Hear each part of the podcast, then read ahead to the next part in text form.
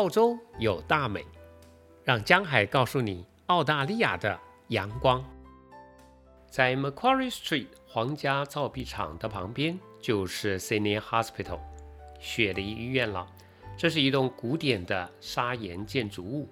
当年总督 Macquarie 建造这个医院的时候呢，其实是由北、中、南三栋建筑物所组合起来的。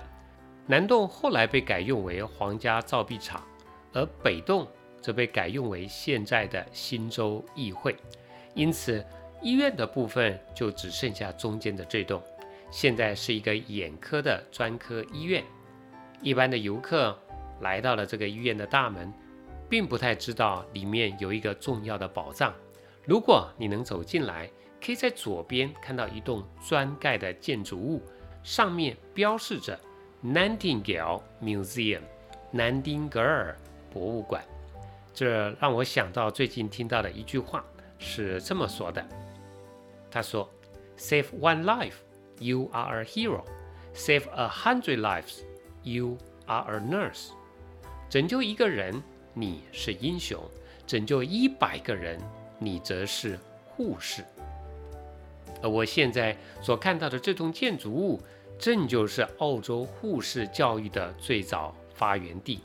所以这一集就让我告诉你南丁格尔的故事。”南丁格尔是出生在1820年一个非常富裕的英国家庭，他们的家有一个很大的花园，花园里面的花草树木呀，一片欣欣向荣。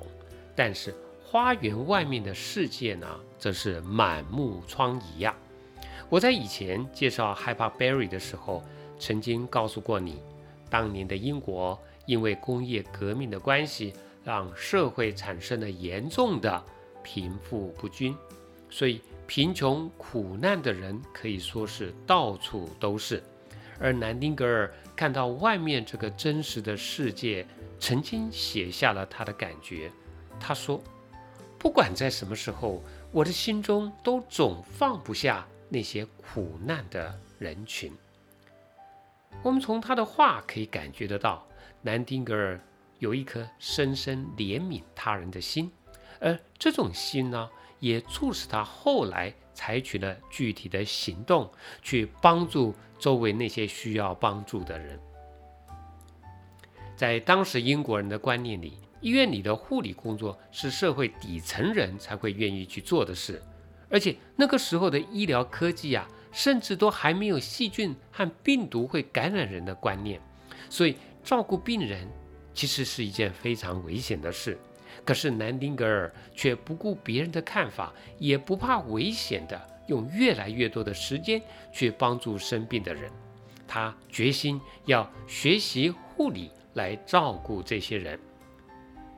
但是他的想法立刻就受到全家人的反对。他的母亲认为，出生在贵族的女儿应该在别的事情上有所作为。而不是浪费时间在照顾病人的身上，所以当时的南丁格尔是面对着来自家庭非常大的压力，但是他并没有屈服，自己仍然偷偷的学习护理的知识，直到1850年，当他三十岁的时候，他决定不顾家人的反对，参加了在德国的护理训练，而正式成为了一名护士。1854年，英国和俄国。爆发了克里米亚战争，在战争的第一年，英军的医疗护理条件非常的差，受伤的军人死亡率超过了百分之四十二。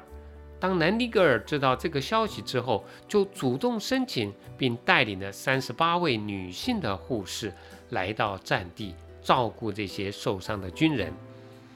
这是一件非常艰难的工作，但南丁格尔却义无反顾。他到了之后，首先改善的是病房的环境，这包括了通风还有卫生。另外，非常值得一提的是，现在全世界仍然处在冠状病毒的疫情当中。我们现在大家都有常洗手可以减少感染的尝试，而这个简单的观念，其实最早被证实是有效的方法，就是从南丁格尔开始的。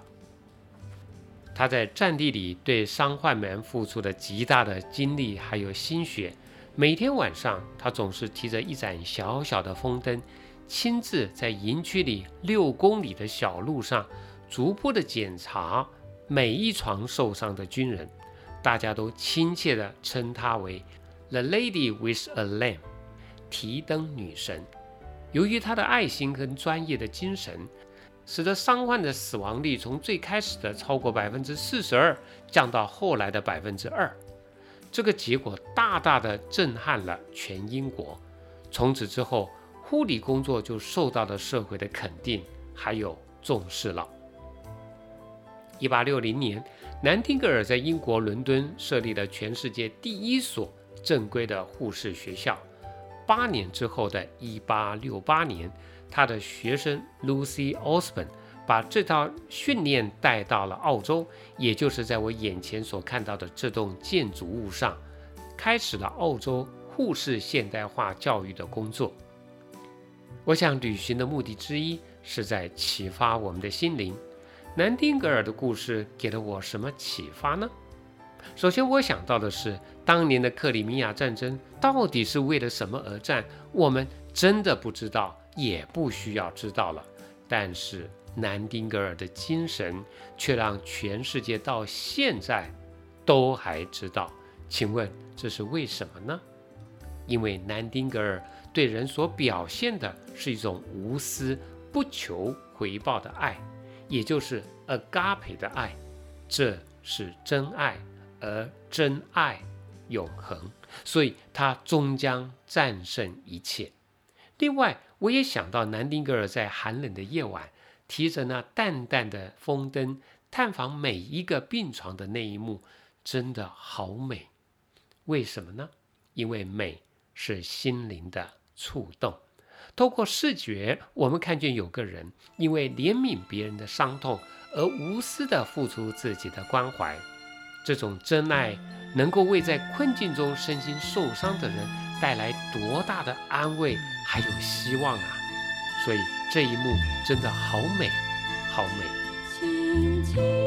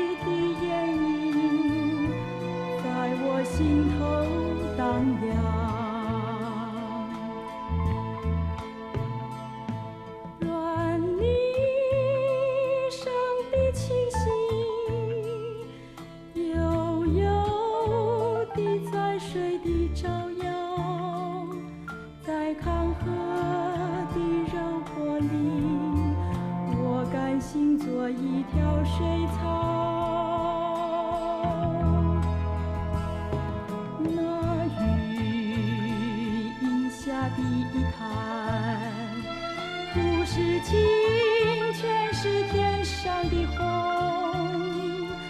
揉碎在浮藻间，沉淀彩虹似的梦。